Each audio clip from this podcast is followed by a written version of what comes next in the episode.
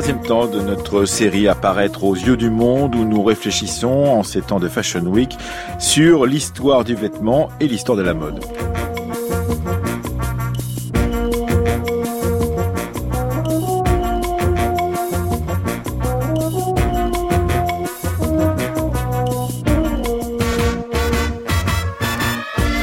Après avoir évoqué lundi avec Odile Blanc la question du nu et de l'habillé, puis hier réfléchi à l'histoire sur un siècle des vêtements de ski et de sport d'hiver, et avant demain de nous plonger dans la fourrure avec le documentaire d'Anaïs Quint et de Marie-Laure Ciboulet, nous allons ce matin, avec Anaïs Quint, qui co-animera cette émission avec moi, nous intéresser à la saisonnalité dans ce milieu de la mode, et nous le ferons en compagnie de Manuel Charpie, il est historien, chargé de recherche au CNRS, au laboratoire Invisu, à l'Institut national d'histoire euh, de l'art à l'INHA. Il est rédacteur en chef de la revue euh, Mode Pratique qui consacre son dernier numéro aux saisons. Justement, il est en résidence d'écriture sur le quartier du Sentier à la librairie parisienne La Petite Égypte. Sophie Kurkjian est également avec nous.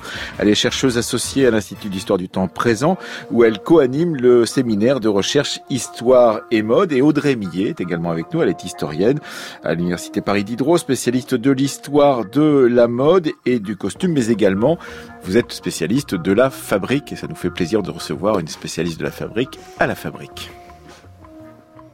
J'ai toujours peur euh, de parler ce que je suis en train de faire parce que j'ai entendu tellement d'interviews de, stylistes, de couturiers où, ils parlent d'une révolution, du changement de ceci, du changement de là, du retour de la féminité, comme si elle était jamais partie. Et après, on voit la même robe. Il y a même certains qui sont particulièrement spécialisés dans ce genre de discours et après on voit toujours la même robe. Parce qu'ils ont peur que s'ils n'avaient pas la même robe, on ne va pas les reconnaître, on ne va pas, pas croire c'est eux. Et c'est ça que je trouve passionnant à la mode, c'est de changer avec l'époque. Moi, je ne fais pas la même robe que je faisais il y a 10 ans et après tout, je n'ai pas plus la même gueule que j'avais il y a 10 ans. Et les gens qui ont toujours le même style, sous prétexte que c'est leur style, je trouve ça la chose la plus desséchante et la plus ennuyeuse de la Terre, sous prétexte de mm. personnalité. Si la personnalité est soumise à si peu d'évolution et que dans se cramponner dans une, dans une chose de, euh, répétitive comme ça, c'est pas très rigolo. Ouais, voilà, c'était la voix euh, de Karl Lagerfeld dans une émission Le Monde de la mode. C'était en 1980, euh, l'entretien qu'il avait donné à Alain Pacadis pour France Culture dans Les Nuits Magnétiques. Nous allons commencer cette émission autour de ce personnage. Bonjour Anaïs Kia. Bonjour Emmanuel, bonjour à tous. Bonjour Manuel Charpie. Bonjour. Bonjour André Millet. Bonjour. Bonjour Sophie Kurkjian. Euh, J'imagine que un personnage comme celui-ci, euh, avec euh, son caractère fantasme et surtout sa très longue longévité, puisqu'il a commencé à être assistant de Pierre Balmain en 1955. Il vient tout juste de mourir. Il est donc resté euh, des dizaines d'années euh, à la tête de la mode en France, mais également dans le monde entier. C'est un personnage qui peut intéresser un séminaire comme le vôtre, Sophie Kurkjian Oui, tout à fait. C'est un personnage, comme vous le, le dites très justement. C'est d'abord un personnage, c'est un couturier qui a créé, mais c'est aussi un personnage, une figure médiatique, une figure sociale qui a compté. Et c'est ce qu'on entendait. Les saisons euh, alterne euh, les collections euh, se succèdent et lui est resté très longtemps et a réussi à s'imposer comme un créateur et une figure alors, euh, ce qui est intéressant, c'est qu'effectivement, il disait de lui, je suis un label vivant, mon nom est Labelfeld et non pas Lagerfeld, donc euh, avec ces types de provocations qui étaient euh, la sienne, mais c'est vrai que il y a dans la durée quelque chose d'un peu particulier, pourrait-on dire, par rapport à ce que l'on connaît aujourd'hui de l'histoire de la mode Audrey Millet, c'est-à-dire d'une certaine façon un personnage qui reste aussi longtemps à la tête euh, de nombreuses maisons de couture comme ça a été son cas puisqu'il est passé euh, par Fendi, il est passé euh, par Patou à une époque, il a ensuite été chez Chloé et puis donc chez Chanel pendant 35 ans. Tout cela, ça participe effectivement d'une longévité qui ne correspondait peut-être plus d'ailleurs à la rythmique de la, mode d'aujourd'hui, en l'occurrence, Audrey Millet. Euh, oui, alors la longévité de Lagerfeld, je pense qu'on peut euh, l'évoquer à la fois parce qu'il est un personnage, ce que disait Sophie, mais euh, parce qu'il a cette capacité très rapidement de travailler en freelance dès son départ de Patou. Et il n'a jamais finalement dérapé. C'est-à-dire que c'est un génie dans le sens où il capte l'air du temps. Il n'est pas du tout dans le futur, il est dans le présent, il est certainement pas dans le passé. Il a aussi une discipline de fer, mmh. c'est le moins qu'on puisse dire, une hygiène de vie une capacité euh, à être léger, à garder une vraie légèreté par rapport à un système économique qui l'affectionne pas spécialement, mais qui lui permet d'exister euh, sur diverses euh, entreprises, et une force de travail qui est assez hors du commun. Et puis aussi un discours sur la mode qui veut toujours plaider pour la légèreté contre l'intellectualisme. Il dit parfois on n'est pas qui, regarde quand même quand on fait de la mode. il s'amuse à, à, cette idée qu'il faut être léger, être partout participer à tout, faire tout d'une certaine façon. Mm. Tout ça, ça participe aussi du, personnage qu'il s'est créé, Emmanuel Charpie. Oui, oui, puis je pense qu'il y a une revendication du fait d'être un faiseur.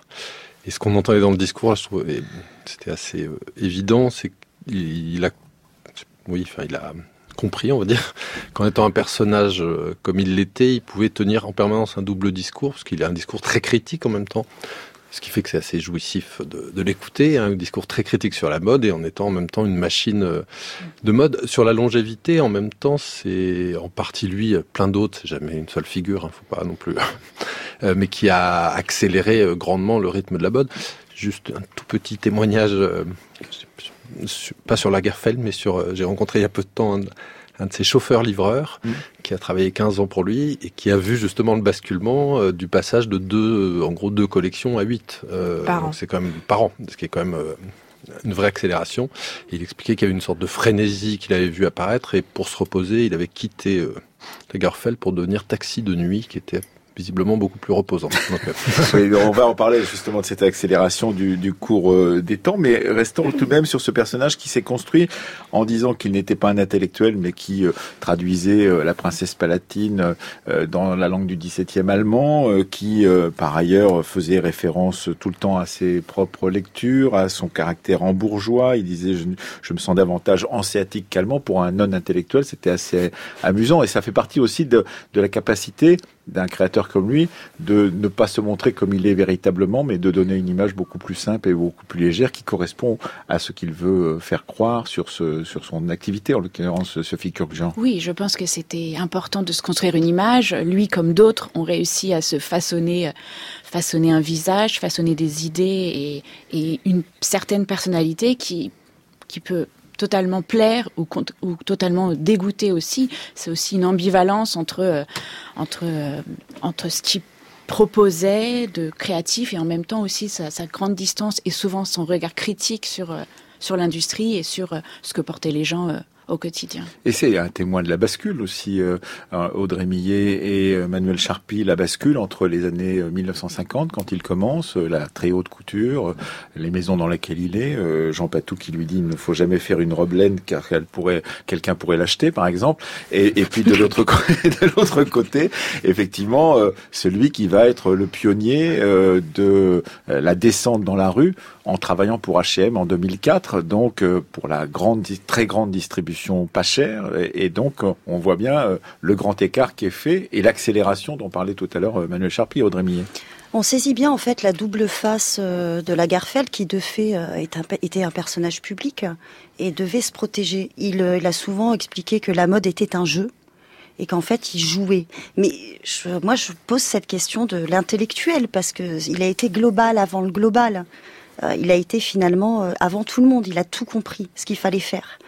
Et euh, autant il faisait de la haute couture, mais autant euh, il faisait du prêt-à-porter, donc sa propre marque, euh, également faite en Roumanie, dans les pays de l'Est. Mmh. Il y a quelque chose de quand même totalement assumé dans le personnage. Et puis il y a quelque chose quand même de, de frappant, c'est que la majorité des gens n'avaient pas les moyens de, de s'offrir ces créations, évidemment, mais connaissaient le personnage avec son uniforme, ce costume. D'ailleurs, je, je, me souviens d'avoir vu des caricatures, on ne représentait plus que son costume et plus son visage avec son catogan, et quelque chose quand même là d'une réussite médiatique incroyable. C'est euh, la silhouette est extrêmement peaufinée. Donc là, on a véritable. En fait, il s'est construit un uniforme, comme on peut euh, parler des uniformes de Calvin Klein, l'uniforme américain, euh, jean t-shirt.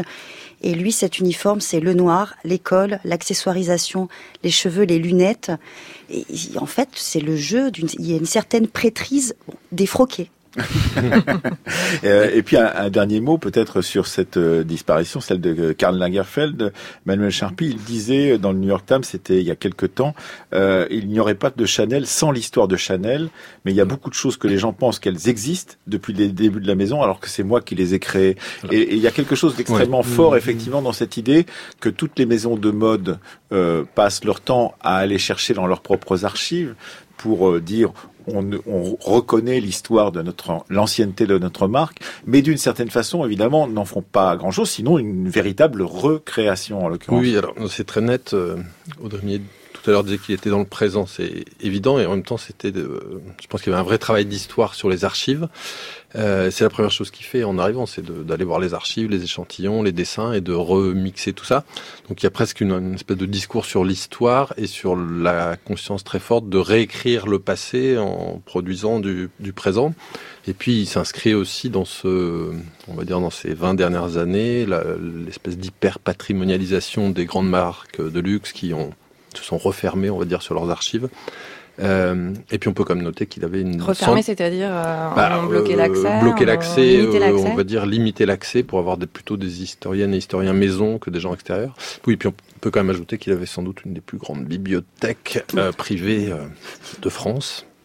Un dernier mot, Sophie Kurkjean, justement sur ce, ce, ce regard passé euh, sur le, passé de la mode et en même temps qui sert à créer Oui, tout à fait. Les archives, comme Manuel le mentionnait, sont très très importantes de, manière générale et en particulier chez Chanel avec euh, un vrai dispositif euh, mis, créé pour valoriser ce patrimoine qui doit servir de base de données pour la future création et de manière générale, ces archives sont là pour conserver l'ADN de la maison et et, la transmettre. Et la transmettre, tout à fait. Voilà, et on ne peut que vous conseiller d'aller voir euh, sur le site de France Culture les pages qui ont été créées euh, hier soir, donc par Camille Bichler, Antoine Lachamp et Pierre Repère autour de la figure de Karl Lagerfeld, avec beaucoup d'extraits d'émissions et d'entretiens qu'il avait donnés à France euh, Culture depuis euh, les années 50 pour euh, certaines d'entre elles, jusqu'aux années 1980. On, continue donc avec vous trois et avec Anaïs Kien sur la, thématique qui était la nôtre aujourd'hui, donc autour des questions des saisons. C'est le, le, thème de la revue Mode Pratique, troisième numéro de cette revue dont on a déjà parlé à la Fabrique de l'Histoire depuis le début de cette semaine, mais également pour les deux numéros précédents. Manuel Charpie, euh, cette idée vous est venue de, consacrer euh, euh, un travail autour des, un travail collectif autour des saisons, parce que ces saisons disent quelque chose à la fois de la mode comme euh, vêtement, mais aussi de la mode comme saisonnalité, comme rythmique, qui rythme les saisons de la mode en l'occurrence. Oui, alors c'était le fruit d'une discussion très très collective. et effectivement, en, ça s'est un peu fait, euh, comment dire, de façon organique, mais euh, je pense que ça résonnait déjà avec tout un tas de questions sur, euh, dont on reparlera sans doute, le dérèglement climatique, en fait, qui est quand même la, voilà, la question de l'articulation avec les saisons est évident. et puis l'objet saison pose à la fois la question du renouvellement de la mode, donc vraiment du, du, style, de la fréquence, mais aussi clairement de son industrie et du travail qui va avec. Enfin, ça, voilà, c'était l'idée de pouvoir traverser toutes ces strates euh, depuis le dessin jusqu'à la production voilà, depuis et à la distribution. Euh, et donc le, voilà, les saisons avec toute leur profondeur en fait. Euh, sémantique. Sémantique et de production. Anaïs Alors peut-être pour, pour, revenir au début de cette saisonnalité de la mode, vous avez travaillé sur la naissance de l'industrie du prêt-à-porter parce que évidemment H&M et Zara n'ont pas toujours existé, loin de là, et leurs ancêtres non plus. Est-ce que cette notion de, de saison, de, de, de segmenter les années, euh, et euh, déjà dans la genèse de cette industrialisation de, des vêtements euh, relativement accessibles, en tout cas de l'industrialisation de, des vêtements prêts à porter. Oui, alors évidemment, la notion de saison dans la mode est beaucoup plus ancienne. Hein. On va dire que début de l'époque moderne au moins. Je pensais plutôt en termes de, de production, en tant que industrielle. Non, non, j'allais pas remonter jusqu'à la Renaissance. Euh, mais en, en, gros, dès la mise en place de la confection industrielle dans les années 1850, il y a une saisonnalité très forte qui se construit. Et en même temps, c'est un peu le paradoxe, c'est que de toute façon, il y avait une production très saisonnière, euh, et donc des saisons hautes et des mortes saisons ou des basses saisons, avec du chômage massif dans ces périodes-là. Euh, mais par exemple, pour les couturiers, les couturières sur commande à la main, en gros, on s'arrêtait de mars à juin, enfin, on travaillait, pardon, de mars à juin pour l'été. À quelle époque ça c'était? Là, au milieu du 19e siècle déjà. Euh, et puis, on travaillait ensuite d'octobre à décembre. Et entre chacune de ces hautes saisons, c'était vraiment des temps morts. Et la confection va étrangement à la fois accentuer ça et en même temps essayer de combler les vides. Euh, c'est-à-dire en gros d'utiliser de la main-d'œuvre moins chère puisqu'on est en basse saison, euh, en préparant à l'avance, notamment des vêtements pour hommes qui varient très peu d'une saison à l'autre, ou des mantelets, enfin des choses qui sont un peu des, des ou des uniformes éventuellement, ou des uniformes, choses qui se démodent pas vraiment. Voilà, aussi bien des soutanes que des, des, des uniformes d'écoliers, des choses qui durent et qu'on peut produire à l'intersaison. Euh, notamment donc avec une main d'œuvre moins chère, une main d'œuvre plus docile parce qu'elle ne fait pas grève, elle est, elle risque. De, elle est à la, elle est à la pièce, voilà, elle est à, à la pièce, voilà. Et puis euh, le, le, voilà, le, avec la raréfaction de la demande, ça permet d'avoir une main-d'œuvre effectivement à rentabiliser et de rentabiliser les installations, les, fabriques, puis les usines. Euh, vous avez travaillé, Audrey Millet, pour votre thèse justement sur ces, fabriques euh, et en particulier sur les dessinateurs de, ces fabriques de mode. Vous voyez le même phénomène que celui qui vient d'être décrit à l'instant même euh, par Manuel Charpie, c'est-à-dire un 19e siècle qui, en, en s'industrialisant et en, en industrialisant la question de la mode, eh bien, va changer ces questions de ces saisonnalité oui, le problème c'est l'industrie textile et euh, la manière dont on va produire. Euh, en fait, euh, à, part, à, partir du XVIIIe siècle, hein, à partir de 1750, cette accélération des échanges, des flux. Vous avez travaillé sur les indiennes, par exemple. Voilà, cette envie en fait de et l'envie de tous de, de s'habiller correctement, moins mmh. cher et d'avoir le choix. Euh, alors cette augmentation de la productivité, elle va de pair avec la mise en place de nouveaux modèles économiques euh, réactifs, extrêmement sensibles. Et euh, le but, en fait, c'est de produire plus, moins cher. Mais la réactivité n'a pas grand-chose à voir avec la réactivité qu'on connaît aujourd'hui. C'est-à-dire, on viendra cela euh, dans, dans les, les, dernières minutes de cette émission, mais on n'est pas encore à cette production quasiment en flux tendu, avec des dessins qui sont euh, mis sur le marché pour être ensuite transformés en vêtements trois semaines plus tard dans les, dans les magasins. C'est, ça n'est pas encore ça, cette réactivité. C'est de l'ordre de quoi, la réactivité au, au milieu du 18e ou à la fin du 18e On est sur de la vraie saison voilà, de, du, du, climat en fait. Mmh. Voilà, donc on s'habillera euh, moins chaudement euh, l'été. Euh, là, on y est encore. Et maintenant, c'est vrai que lorsqu'on interroge les saisons, donc la Garfel disait, on est passé de 8 à 3, mais c'est quoi une saison? Est-ce que ça a un rapport avec la chaleur, avec le froid? La saison, finalement, ça peut être aussi une création d'événements, mariage, rentrée des classes, vacances, et on en aurait à peu près 24 sur une année. Sur une année. Aujourd'hui, vous voulez ouais, dire? Ah oui, c'est donc euh, très différent effectivement de ce qu'on connaissait. Euh, donc 24 avec... saisons sur 12 mois. voilà, ça fait beaucoup, ça fait beaucoup. Anaïs Kien. Je vais rester dans, dans les chiffres. Euh, Sophie Kurdjian, il faut peut-être voir aussi de, qui on parle, de qui s'habille dans ce qu'on est en train de, dire, parce que euh, dans les, hautes sphères euh, sociales, on peut changer de vêtements 4-5 fois par jour, parce qu'il y a des robes de matin, des robes de matinée, des robes d'après-midi, des robes de tennis, des robes de théâtre, des robes de campagne. Bref, évidemment, tout le monde ne, ne, ne consomme pas 5 ou 6 tenues par jour. Exactement. Et c'est vrai que pour la classe de l'élite, on change de tenue comme on, change euh, de, de, de, sociabilité, d'événements sociaux, mais ça concerne vraiment une petite partie de la population. Pour le reste, euh, c'est toujours difficile d'évaluer la réception des modes et de, de, des rythmes, des modes chez les classes moyennes et populaires, mais on sait que grâce à la presse, grâce à la presse même populaire comme le Petit Écho la mode ou la presse comme la mode, mode pratique ou les modes, les modes se diffusent et que cette, ce rythme, cette saisonnalité se retrouve quand même dans les pratiques euh, des classes euh, moyennes. Mais ça, c'est dans à quelle époque? Parce qu'il faut toujours oui, euh, préciser. Bah, moi, j'ai beaucoup travaillé sur la presse du début du fin 19e, début 20e siècle, et on voit vraiment que euh, la mode se diffuse plus qu'on ne le pense. Et c'est vrai que c'est très binaire. Au début, il fait froid, on, on porte des habits parce qu'il fait froid, et il fait chaud. C'est très binaire, et on est encore, on n'est pas encore à l'époque où les couturiers ont des lignes de sport. Jean Patous, Caparelli sont pas encore. Mais après, ça va aussi renforcer cette binarité quand les couturiers vont vraiment créer des départements sport, des départements pour les vêtements euh, euh, sport d'été et d'hiver. Là, cette binarité va se va se renforcer. Va se renforcer totalement. Manuel Charpie. Puis comme l'indiquait Sophie Courdian, c'est aussi un trafic d'informations, en quelque sorte, la mode. Euh, et en gros, il faut à partir de la fin du 19e siècle, il faut se mettre en place ce modèle en fait qu'on connaît encore en partie, euh, qui est qu'une collection se prépare deux ans à l'avance, enfin un mhm. an et demi à l'avance, qu'on va décider des couleurs, des teintes, des tissus, puis qu'on va produire les tissus, puis qu'on va faire fabriquer les vêtements, puis qu'on va les diffuser, etc. Euh, alors on en reparlera tout à l'heure. C'est un modèle qui est en train de se d'être bousculé. Oui, dans le dernier euh, numéro de, de, Mode Pratique, vous faites un, entretien avec euh, avec euh, un bureau de style, les employés d'un bureau de style, qui vous disent que ce, ce, secteur d'activité-là, c'est-à-dire de conseil et de, de prescription, est en plein burn-out en ce moment parce qu'il y a trop de saisons. Oui, elles ont, elles ont, on a été assez que la saison change en quelques minutes, en quelques jours, parfois en fonction d'une fiction, d'un événement, d'une humeur sociétale. Oui. Et effectivement, elles ont une vision assez apocalyptique en quelque sorte de la, de la situation oui, actuelle. On et, euh, et, oui, elles disent que c'est le cas pour tout le monde.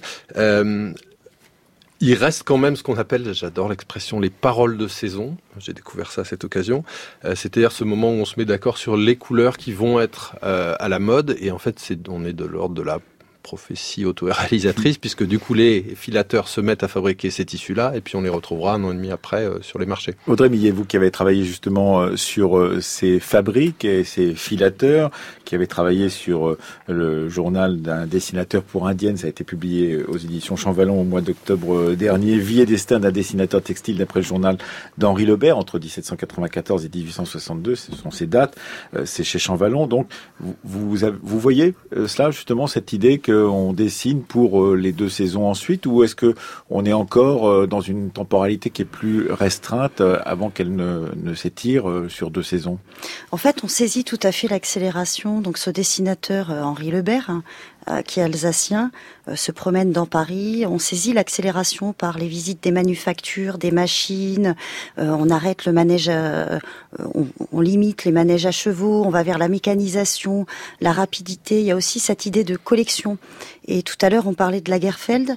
en fait, prendre du passé, donc adopter en fait les motifs, les dessins du passé, les couleurs, et les adapter euh, au goût du jour, à l'air du temps. Et là, mais comment on décide du goût du jour, mettons au milieu du 19e, euh, ce que vous connaissez bien, ou à la fin du 18e, comment on décide du goût du jour Qui aujourd'hui, on sait qu'il y a des bureaux de tendance qui passent leur temps à aller dans les rues pour photographier la façon dont les gens se vêtent, euh, ce qu'ils ou à comment regarder leur compte Instagram d'ailleurs. Voilà, et mhm. comment comment regarder leur compte Instagram effectivement, ou alors euh, voir comment on agence des vêtements entre eux, par exemple, tout cela qu'est-ce qu'il y a de, semblable ou de différent euh, au 19e Je crois que c'est une question d'attention. Euh, on parlait de la bibliothèque de Lagerfeld, mais en fait, euh, Henri Lebert est violoniste, érudit, il écrit, il va à Versailles, il regarde, il annote, et il collectionne des herbiers, des motifs, des dessins qu'il décolle, qu'il recolle.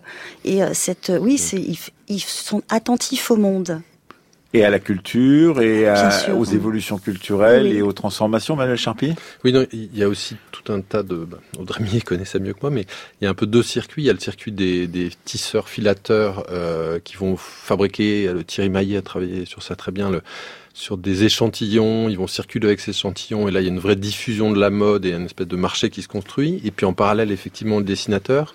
Et on pourrait aussi ajouter quand même les, les ouvrières, notamment les ouvriers aussi, mais et par exemple, quand les Galeries Lafayette mettent en place leur première usine de confection, ils décident, et c'est dans les archives très, enfin c'est dit dans les archives, de s'installer dans Paris, au cœur de Paris, pour que les ouvrières, en gros à la pause de midi, puissent saisir les modes, continuer à travailler, et euh, puissent euh, sentir les modes qui se font dans la rue. Donc c'est cette logique. C'est déjà une, une, vision effectivement euh, comme celle-ci. Puis vous avez travaillé sur un groupe de presse, en l'occurrence pour votre thèse, Sophie Kurkjian, le groupe de presse fondé par Lucien Vogel, qui est aussi le fondateur de la Gazette du Bon Ton, donc euh, euh, cette gazette qui est créée en 1912 et qui, euh, là aussi, transmet les manières d'être, les manières de faire, comment, au, bout du compte, on va faire descendre en gamme ce qui est décidé par les maisons de mode parisiennes jusqu'à des populations qui, qui voudront imiter tout cela. Exactement. Et la Gazette du Bon Ton, c'est vraiment la transmission d'un art de vivre, euh, du bon ton, du bon style. Bon, c'est vraiment destiné à toute petite partie de la population, mais euh, Lucien Vogel a cette idée de dissémination, de, oui, de diffusion vers une plus grande partie de la société. Et on a une petite pépite sur l'INA euh, dans l'entre-deux-guerres où Lucien Vogel explique, on lui demande comment on est une tendance, comment ça se diffuse. Il explique très concrètement que l'élite lance quelque chose et qu'en fait, après, ça se répand dans la société parce que les classes populaires veulent imiter ce qu'ils voient et qu'ensuite, euh, c'est comme ça que la mode va être portée par une plus grande partie. C'est le modèle de Versailles, mais de, du Versailles de Louis XIV euh, vers les populations du grand siècle d'or.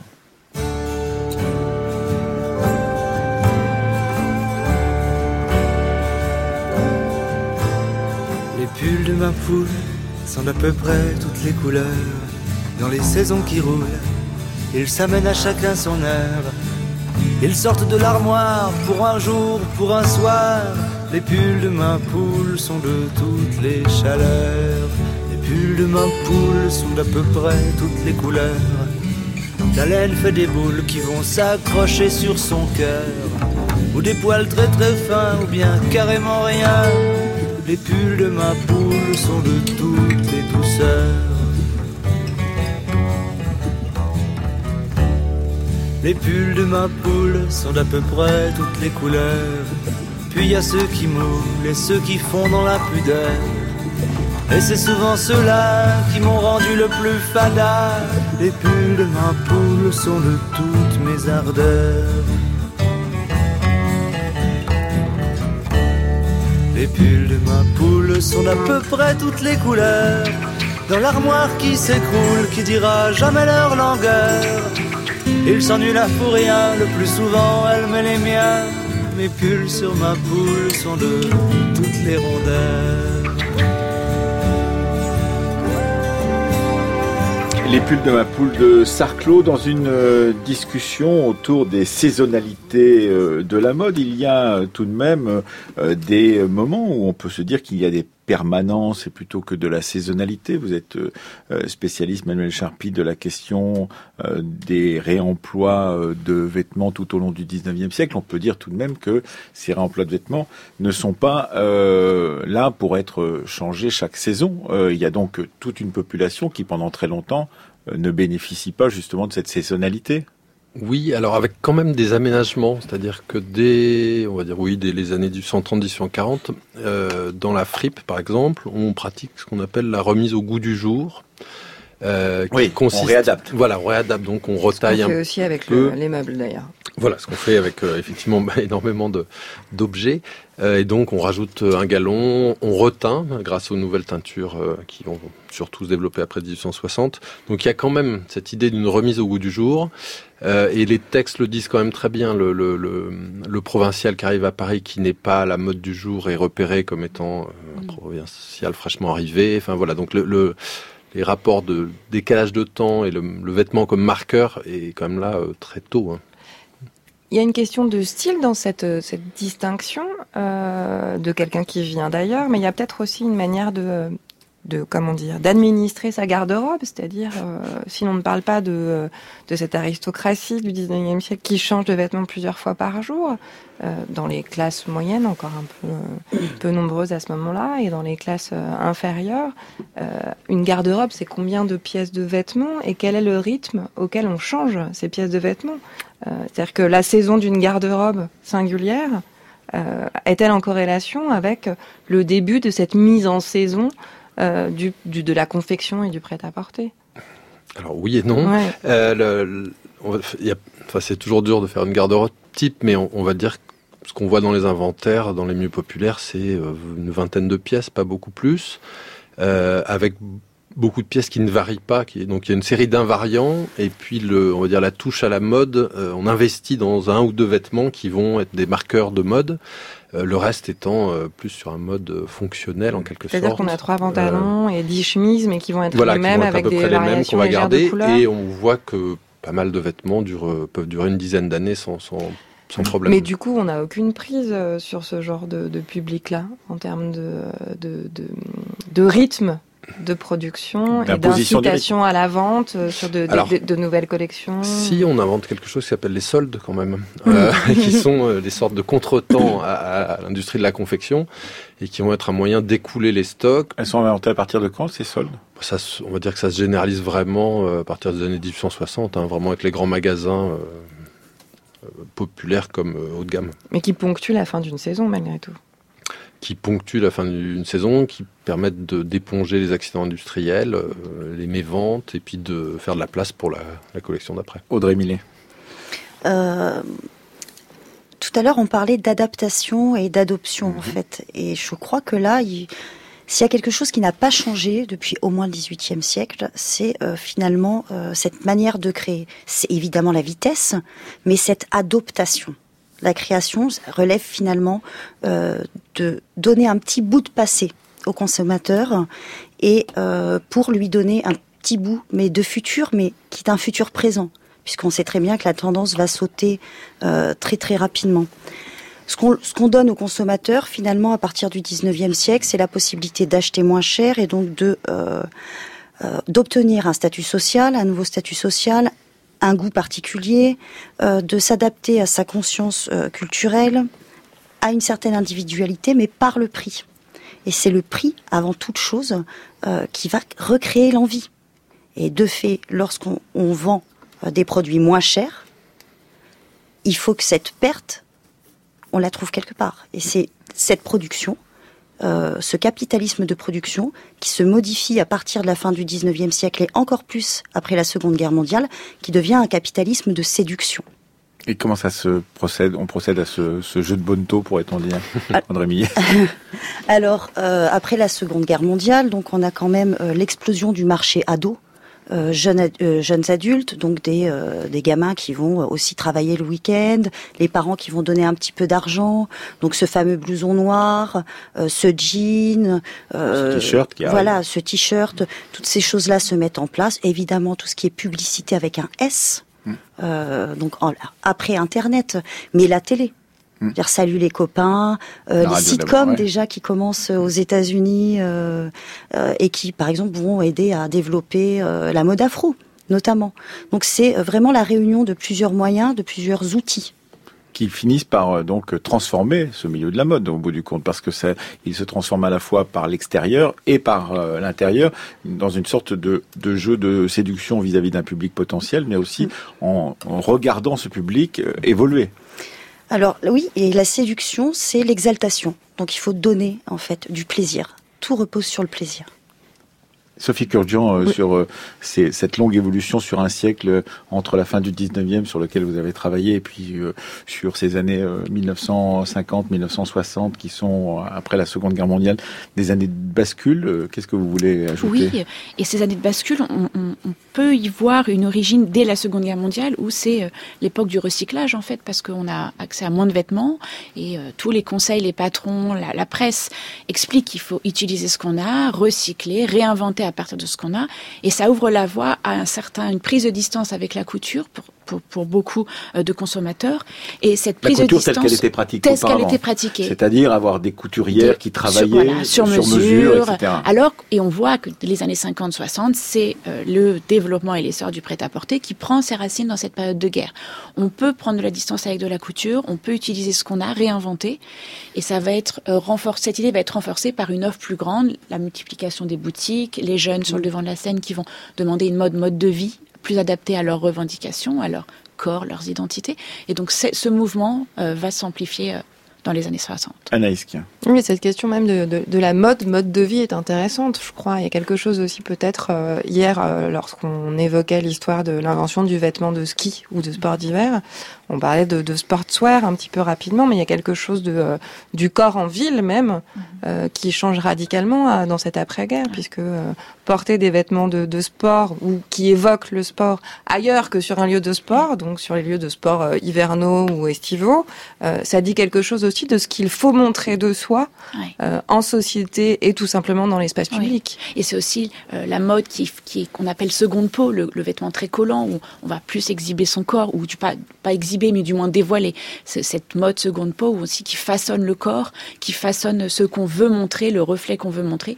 Et à l'époque, c'est une plus grande liberté, une plus grande peut-être mainmise sur voilà, on est jeune mais on a des, idées, des revendications et on veut l'exprimer à travers la mode, à travers son style. Et puis la naissance euh, ne serait-ce que du short, la naissance euh, du t-shirt où on montre ses bras euh, change également le corps que l'on montre dans l'espace public. En l'occurrence, on ne montrait pas ses bras auparavant, sauf, sauf que si on était un ouvrier, sauf si on était un paysan et qu'on travaillait, donc on était obligé de remonter ses manches. Là, ça n'est plus le cas. C'est donc une, autre façon de, se montrer, Audrey Millet.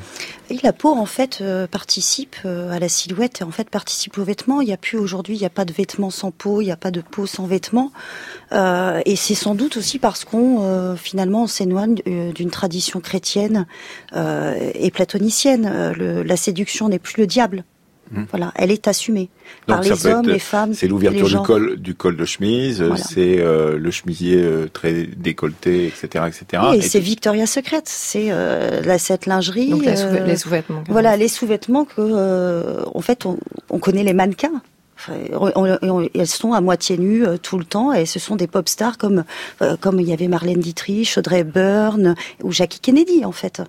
Euh, Manuel Charpie, justement, sur cette euh, évolution euh, qui, est très marquée, d'après ce qu'on croit entendre avec les deux autres personnes qui sont dans ce débat, qui, vient de la Seconde Guerre mondiale, des évolutions, de la mondialisation aussi, et de l'importation de, modèles qui ne sont pas des modèles autochtones, mais qui sont des modèles créés aux États-Unis par le cinéma, développés par l'imagerie, pourrait-on dire, de, la littérature et du cinéma américain. Oui, il y a peut-être un effet trompeur puisqu'on parle depuis Paris et qu'effectivement Paris bah, perd un peu de leadership sur, notamment sur les nouveaux publics euh, jeunes. Mais moi j'ai le sentiment que c'est la coexistence de ces deux temps, c'est-à-dire le temps de l'industrie, d'une industrie lourde, on va dire, euh, et puis le temps d'une mode très très très euh, éphémère, qui s'adresse notamment aux teenagers, etc se construit quand même euh, avant, même si le public des teenagers arrive effectivement euh, après-guerre, euh, avec la naissance de tout un tas de circuits courts. À Paris, c'est une traduction très claire avec le, le, le, développement très très fort du sentier notamment, qui va inventer le circuit très court. Et c'est à partir de quoi Des années 20, 30 Oui, 20, enfin, on peut même dire que c'est d'abord un quartier du tissu dès les mmh. années 1820, et puis ça devient un quartier de la confection, et qui va se spécialiser dans les... Je ne devrais pas dire ça comme ça, mais dans une forme de copie, enfin de, on, suit la, mode du temps le, au plus près possible.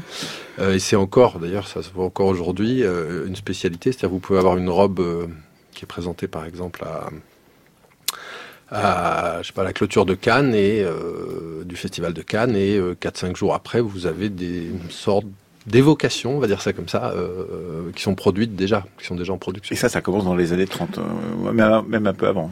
oui, on peut dire que ça, euh, effectivement, après la Première Guerre mondiale, c'est déjà un phénomène très clair et l'obsession de la copie et de la contrefaçon devient très très présente dans ces années-là. Anaïs. Oui, Audrey Millet, on parlait de cette euh, de, de, de, cette tendance euh, jeune dans la mode, de, l'exposition des corps, et quelque chose de très fort aussi peut-être à la fois dans les, euh, dans les photos de mode et dans la manière d'être des, des, jeunes adultes ou des adolescents, qui est de transgresser la saison. Oui. C'est-à-dire de porter des chaussures très épaisses en chaussettes, à chaussettes sur la plage et des décolletés incroyables aussi en plein hiver. Il y a un jeu comme ça social sur l'exposition de soi, au défi de la nature qui est très présente. Oui, euh, certainement parce que euh, aujourd'hui on a euh, vraiment des moyens exceptionnels de trouver des vêtements très peu chers, de, de, modifier. Mais il y a, en fait, le vestiaire est un défi actuellement. On parlait de séduction, mais ça relève en fait de la communication.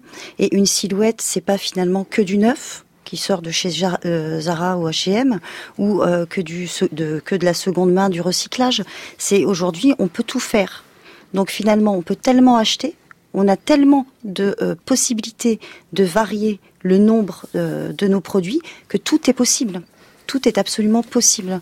Et ce, le qui, défi... ce, qui, rompt vraiment avec ce que vous avez connu pour le 19e ou la fin du 18e siècle. C'est-à-dire, effectivement, on n'avait pas la possibilité de se vêtir à pas cher, que progressivement, ce que vous nous racontez, c'est que on a acquis cette possibilité tout au long du 19e, puis au début du 20e, et qu'aujourd'hui on est arrivé dans une sorte de euh, d'acmé de ce, de ce phénomène où, où, tout est disponible, y compris des vêtements quasi pas usés de seconde main que l'on peut mhm. acheter dans, au kilo euh, chez des grossistes à Paris ou, ailleurs, et, et, donc refaire son vestiaire à l'infini aussi bien qu'on le qu'on le veut. C'est cela, Audrey Millet? Oui, c'est ça. En fait, en fait, on a plusieurs vestiaires dans un vestiaire actuellement on va avoir le vestiaire du soir. Vous disiez euh, euh, le euh, voilà la robe du soir, enfin le vêtement du soir.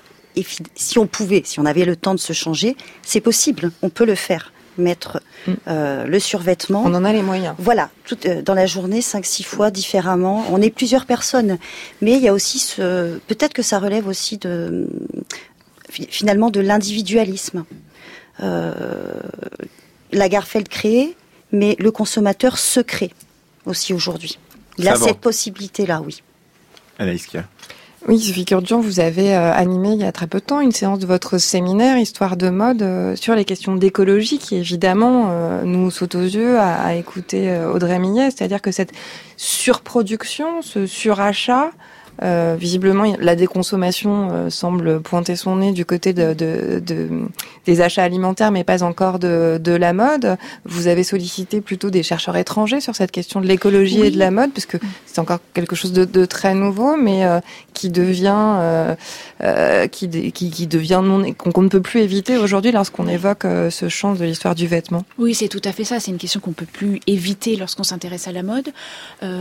et donc pour cette séance, on, on avait invité euh, notamment une conservateur du musée du Victoria et Albert Museum à Londres qui avait fait une grande exposition sur euh, Fashion by Nature qui a terminé fin, fin janvier où elle évoquait en fait comment cette, cette exposition historique à la base et elle, elle explique à la fois comment elle, elle s'intéresse aussi à la nature comme influence artistique sur la mode. Au début, c'était ça son point de vue, c'était la, nature a toujours inspiré la mode, euh, la mode a toujours utilisé la nature. Et en fait, elle s'est aperçue et elle nous a expliqué que son exposition était devenue militante. À la fin, c'était plutôt une exposition à 80% quand même sur les enjeux actuels de l'écologie moins consommer et surtout arrêter de brûler les, les, articles non vendus. On a eu beaucoup de scandales comme ça euh, de marques qui ont jeté à la poubelle, qui ont brûlé ce qu'ils ne pouvaient pas vendre. Donc son exposition était très militante. Donc elle était entre l'histoire et pas le militantisme, en tout cas l'engagement euh, social.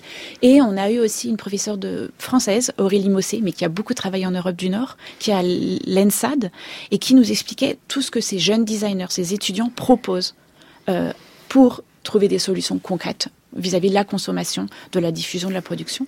Donc c'était intéressant de voir les alternatives, mais toujours à pointer qu'il y a souvent encore en France des problèmes de financement pour mettre tout ça en... Des politiques euh, de responsabilité à mettre en place écologique. Oui, oui, parce que effectivement, une des grandes questions, c'est comment on décélère on nous a expliqué depuis le début qu'on accélérait.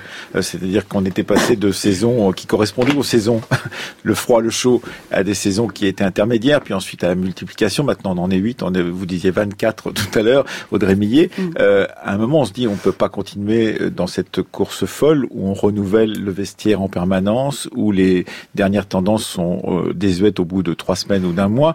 Euh, il y a un moment où on se pose la question, donc comment on décélère et, qui peut euh, organiser cette décélération Est-ce que c'est au gouvernement Est-ce que c'est à l'ONU Est-ce que c'est à... voilà, euh, Audrey Millet comment on décélère? Je lèverai la main pour que les États s'emparent de la question. tout de même parce que bon, en Europe occidentale, on va délocaliser plutôt vers l'est et plutôt vers l'Asie. Maintenant sur l'Éthiopie, sur l'Afrique de l'Est. maintenant, on peut s'inquiéter pour l'Afrique. Euh, qui veut décélérer? Est-ce que le consommateur euh, veut, est prêt à acheter moins de choses? Est-ce qu'il veut moins de choses? Euh, Est-ce qu'il veut acheter plus cher mais moins souvent? Ou est-ce qu'il veut continuer à acheter pas cher et, très souvent? Le consommateur, normalement, veut toujours un t-shirt à 4,99€ et tant qu'il voudra un t-shirt à 4,99€, on ne pourra pas arranger a, les il y a quand choses. même des tendances euh, qui sont peut-être minoritaires, mais du, euh, du do it yourself, du fait soi-même à la maison, de euh, cette slow fashion euh, conçue, d'ailleurs très singulière parce que conçue sur soi-même, euh, fait soi-même à la maison. Alors avec parfois des euh, des patrons, des dessins de, de stylistes euh, euh, qui proposent de pouvoir euh, élaborer un vêtement qu'on adapte à soi, dont on choisit les matières, etc. Mais c'est une tendance encore très minoritaire, mais qui est très présente et qui est très tendance, justement, Audrey Minet. Euh, il y a des initiatives. Alors ça, on peut pas dire le contraire. On connaît même des grandes marques qui vont. euh, donc, euh, si vous regardez le site d'H&M et euh, sa marque Conscious, donc vous lisez un petit peu. Qui euh, récupère de, de vieux vêtements en proposant ensuite des collections faites Voilà. à partir de ces fibres récupérées. Donc le champ lexical est intéressant, c'est euh, il relève de l'éco-responsable, mais euh, à- juste à côté vous avez le terme glamour. Bon, euh, biorecyclé, euh, respect de l'environnement, d'accord, Euh, mais euh, le problème est ailleurs. C'est là, il s'agit de façade de marketing. Lorsque le Rana Plaza, et c'est pas le seul, hein, en 2013, euh, La catastrophe donc au voilà. Pakistan, au- euh, au Bangladesh. le Bangladesh, capitale du Bangladesh, tombe, tue 1100 personnes, 2500 rescapés. Ça a été terrible pour mettre un fonds d'aide aux ouvriers en place. Euh, certains euh, qui, qui faisaient leur marque là-bas n'en ont pas donné. Le- L'enjeu euh, environnemental, ces enjeux-là, c'est- ce ne sont plus en fait des enjeux environnementaux, ce sont des enjeux sociaux. sociaux. Peut- Bah, de toute façon, Alors. ce que vous expliquez très bien, Audrey Millet, c'est que la question de la mode, c'est une question d'histoire Sociale. sociale. Et comme d'ailleurs Manuel Charpier et Sophie C'est absolument euh, indissociable.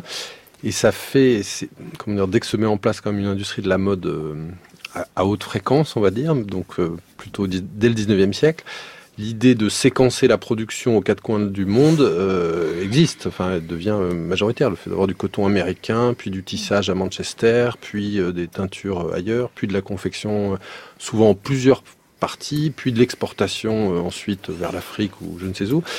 C'est une industrie euh, très Mondialisée. mondialisée dès le début et qui dit mondialisée dit euh, nécessairement pollution, euh, mais parce que c'est lié à la recherche d'une main d'œuvre toujours la moins chère. Enfin, c'est comme ça le, le, le, le modèle qui construit cette industrie.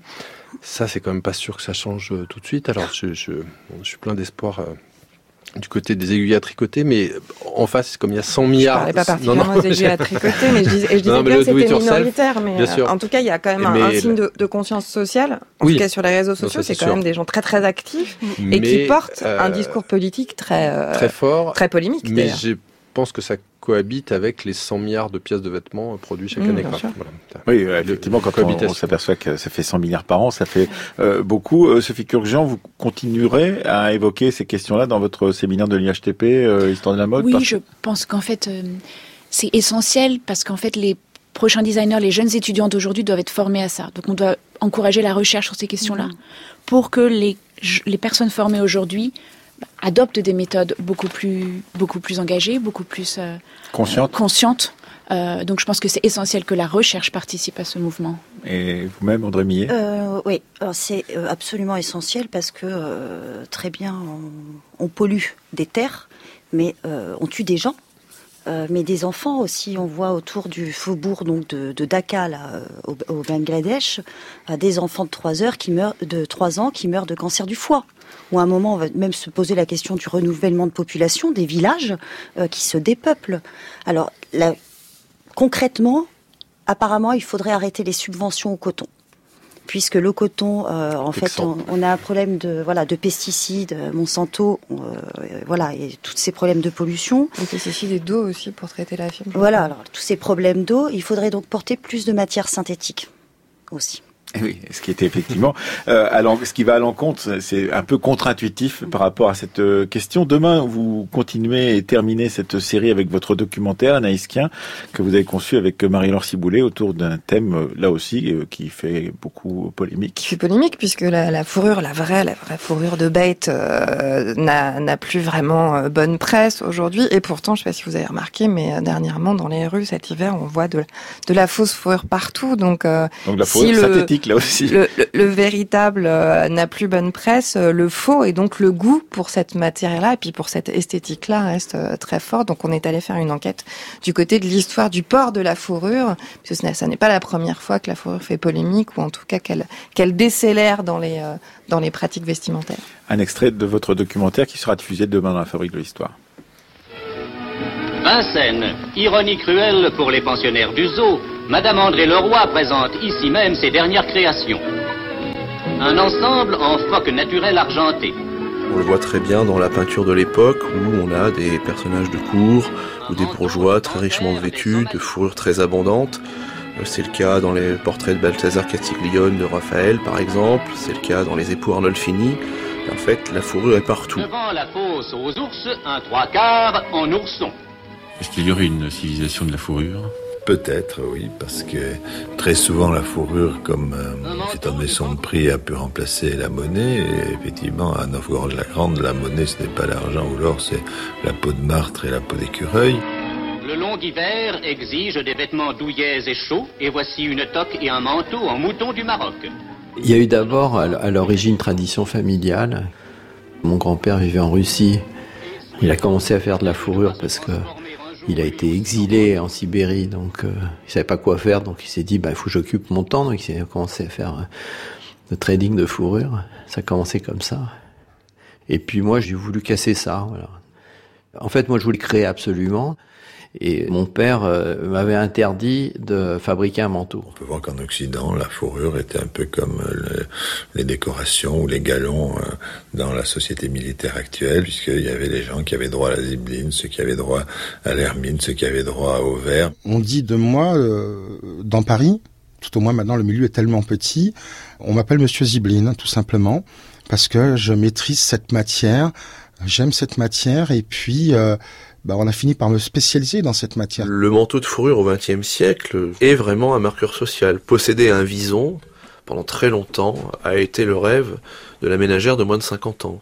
Quand je suis entré dans le métier, j'ai vraiment détesté ça. J'ai détesté ce côté euh, fourrure euh, bourgeoise et très ennuyeuse en fait. La haute couture de Paris présente au cours de la journée de la fourrure quelques-uns des modèles que nos élégantes porteront cet hiver. Un manteau de lapin chinchilla. Et je pense que la classe moyenne en France ou en Europe, où tout le monde il voulait acheter un, un vison ou un manteau de fourrure, c'est disparu. Et pelisse de lainage bleu pastel doublé de petits gris argent. Il est clair que le regard sur la fourrure a complètement changé.